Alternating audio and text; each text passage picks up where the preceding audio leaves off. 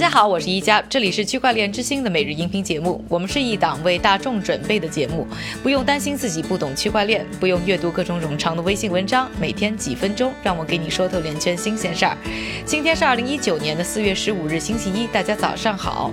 人们常说啊，学习一个新东西的最好方式呢，就是要通过实践，亲自动动手。而面对冉冉升起的数字货币和区块链技术，国际货币基金组织和世界银行的态度啊，就是想要通过实实践来学习和了解它。在上个星期五呢，他们两家机构呢联合发布了一个私有区块链以及一个名叫 Learning Coin 的准加密货币。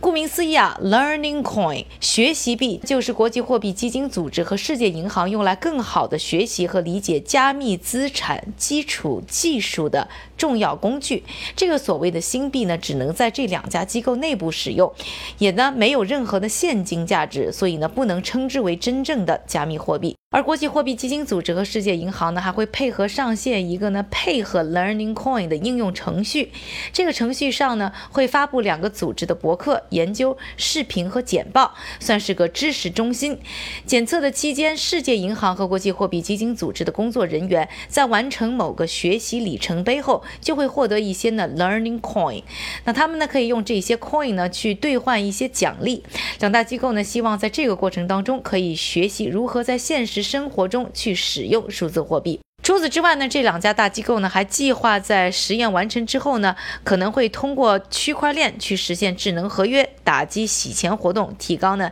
整体运作的透明度。国际货币基金组织称啊，加密货币和分布式账本技术的发展呢一日千里，同时呢相关的信息呢也在呢迅速的发展中，这迫使呢各国的中央银行。监管机构和金融机构都要意识到，立法者、政策制定者、经济学家和技术之间的知识差距正在日益扩大。在四月初的时候呢，国际货币基金组织的主席拉加德呢曾表示，区块链创新者呢正在呢撬动传统的金融世界，并对现有的金融业从业者呢产生了明显的影响。他也指出呢，基于区块链技术的潜力和资产受到一些的监管机构和央行的欢迎，因为呢。这一群人呢，意识到了它的正面作用。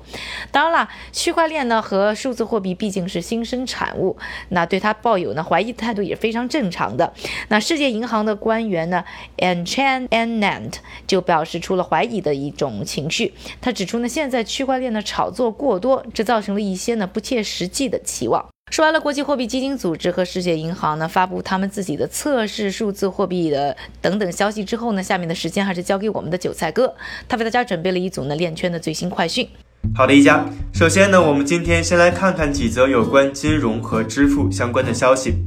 首先啊，纽约州的金融服务部 NYDFS 刚刚向 Ripple 以及 BStamp 发放了加密货币交易所的牌照，其中包括了部署 Ripple 的跨境支付解决方案和套件的能力，其中包括了部署 Ripple 的跨境支付解决方案套件的能力。第二则消息，印度国家支付公司 NPCI 正在考虑推动区块链技术在支付方面的应用，并借此增加其数字交易能力。